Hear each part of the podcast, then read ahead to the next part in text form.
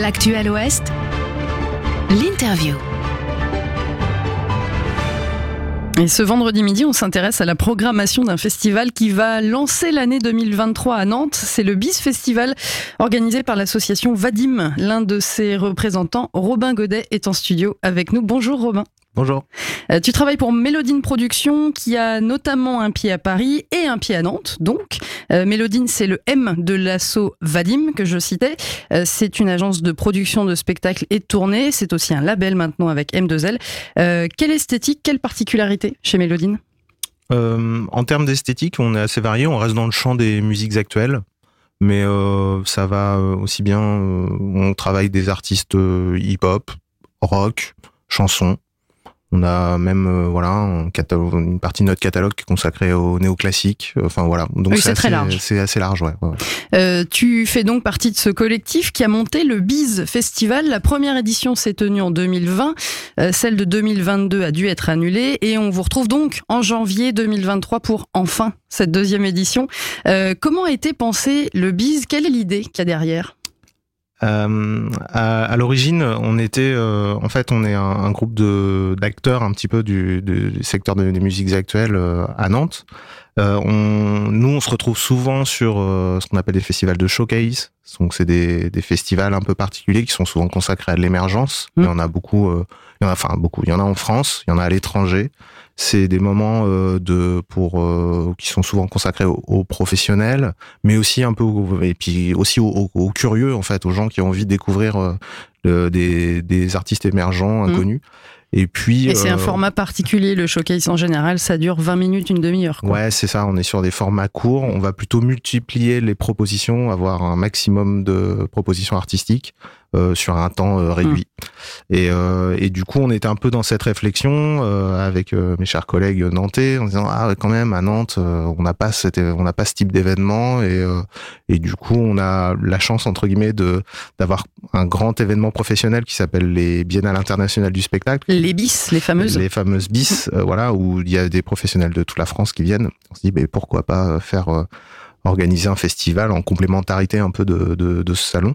Même si euh, le festival, pour le coup, ça ne s'adresse pas qu'aux professionnels, mais au public euh, également. Contrairement aux bis qui sont vraiment elles plutôt adressées aux pros. Euh, effectivement, sur le biz, on a le grand public et les professionnels.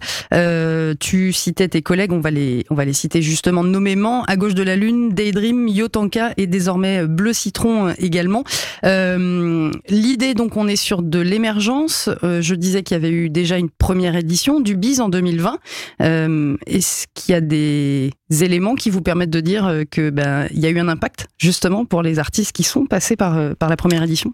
Ouais, alors on sait qu'il y a eu un impact. Le truc, c'est qu'on comment ça se mesure? Bah, Alors c'est difficile à mesurer, d'autant plus qu'on est passé par une petite pandémie mondiale euh, qui a quand même euh, qui a vaguement euh, mm. euh, bouleversé un peu euh, notre notre secteur d'activité euh, que le spectacle. Donc donc c'est vrai qu'il y a plein d'artistes qui ont peut-être pas eu la les, les, les, la visibilité qu'ils auraient aimé en fait suite au festival. Pour rappel, on a le festival eu lieu en janvier 2020. En mi-mars, tout était fermé, à la maison, tout le monde était confiné. Mm. Donc donc voilà, mais des petits indicateurs, certains artistes ou des producteurs qui sortent du festival, mais là en fait, j'ai croisé plein de monde euh, j'ai signé 20 dates, euh, j'ai euh, voilà, il y a un label qui s'est intéressé, j'ai rencontré enfin voilà, c'est après c'est du voilà, c'est des choses pour l'instant qui sont peu palpables parce que ces 20 dates elles se sont peut-être pas complètement euh, mm. confirmé.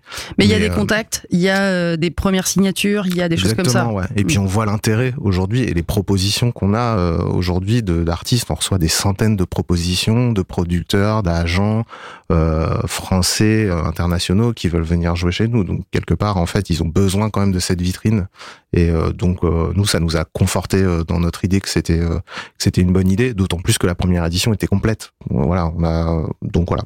On vous souhaite la même pour la deuxième. Euh, on parle programmation, 25 artistes euh, et groupes au menu sur deux soirées. C'est assez copieux. En même temps, c'est moins copieux que sur peut-être d'autres festivals. Euh, c'est un choix que vous avez fait de, bah voilà, de se centrer sur deux soirées comme ça et de se dire, ben on fait, on fait ces 25 artistes là. Point. Ouais, c'est ça.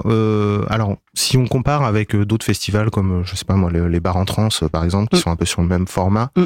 à Rennes, Nous, euh, on a la chance d'être déjà que tous les concerts aient lieu quasiment dans le même lieu, puisqu'on est sur les deux salles de Stérolux, Trampo et désormais un chapiteau. Euh, C'est la nouveauté de cette année. Exactement. Euh, voilà, on voulait que ce soit ramassé, intense euh, et que tout le monde puisse voir un maximum de concerts en peu de temps. Euh, voilà, c'est difficile des fois de retenir l'attention des gens, donc c'est un peu notre enjeu.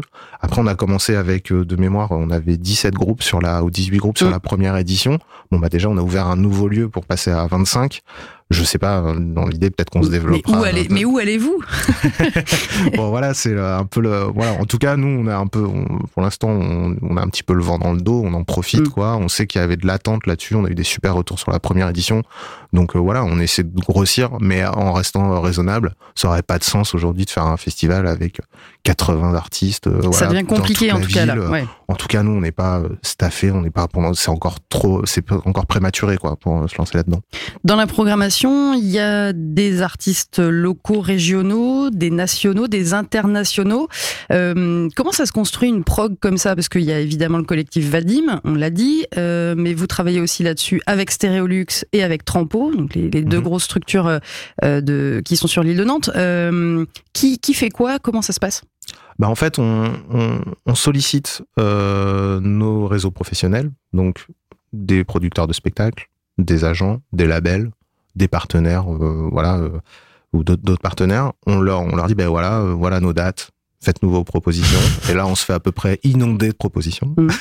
et, et, voilà, et donc on est en comité de programmation. On se met autour de la table, on a avec des réunions régulières, et puis et puis on, discute des projets, et puis on essaie de construire cette programmation pour qu'elle soit voilà, qu'elle corresponde d'une part à nos goûts, il faut que les artistes ont, qui une, faut que ça leur serve de venir jouer chez nous. Il faut que ce soit le bon moment pour eux. Exactement. En fait, c'est ça l'idée. Voilà. Donc, euh, donc ça, c'est euh, à nous de jauger. Est-ce que ce sera prêt sur scène? Est-ce qu'ils sont mm. L'idée, c'est pas non plus euh, qu'ils se tirent une balle dans le pied en arrivant, en jouant chez nous et que le concert soit pas prêt, soit pas voilà. et puis, on est attentif aussi à leur entourage. Évidemment, c'est sûr que quand euh, voilà il y a un label ou un éditeur qui est déjà en train de, de travailler le projet, on sait que voilà c'est quelqu'un qui va préparer ce concert en amont, qui va emmener l'artiste et qui va qui va l'accompagner dans. Il y a une phase de professionnalisation bien entamée déjà, en tout cas. Ça dépend des projets. Il y en a qui mmh. sont très staffés, d'autres beaucoup moins.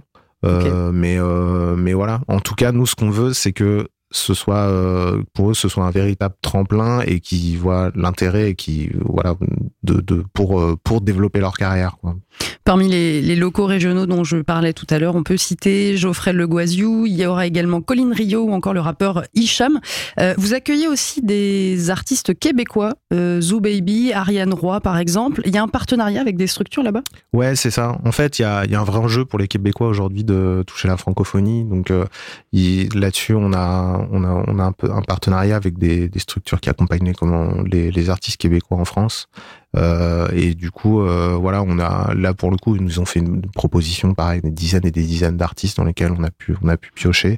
Pour eux, c'est un vrai enjeu. Ils sont, pour la plupart, ils ont jamais joué en France et rencontrer, jouer devant des professionnels français, euh, c'est voilà, c'est hyper important pour eux. Donc. et pour autant, ils marchent déjà là-bas. ouais, je pense à Ariane Roy notamment. Ouais. ouais. ils ont vraiment une carrière là-bas. Mm. Après, ce qui est, voilà, leur problématique, les Québécois, c'est que bah du coup, à partir du moment où on chante français, bah on reste dans la francophonie et il faut quand même traverser l'océan. C'est ça, c'est juste ça. juste, ça.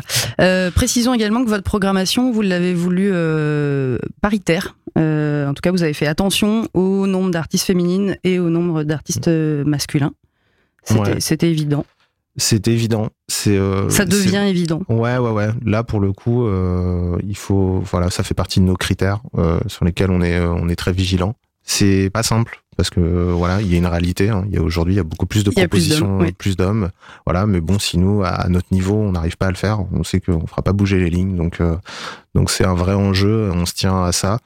J'ai pas recompté. Je, je suis pas sûr qu'on soit une. Je vais, être, je vais être sincère, moi non plus, mais, en, tout cas, on, y a, on sent la volonté.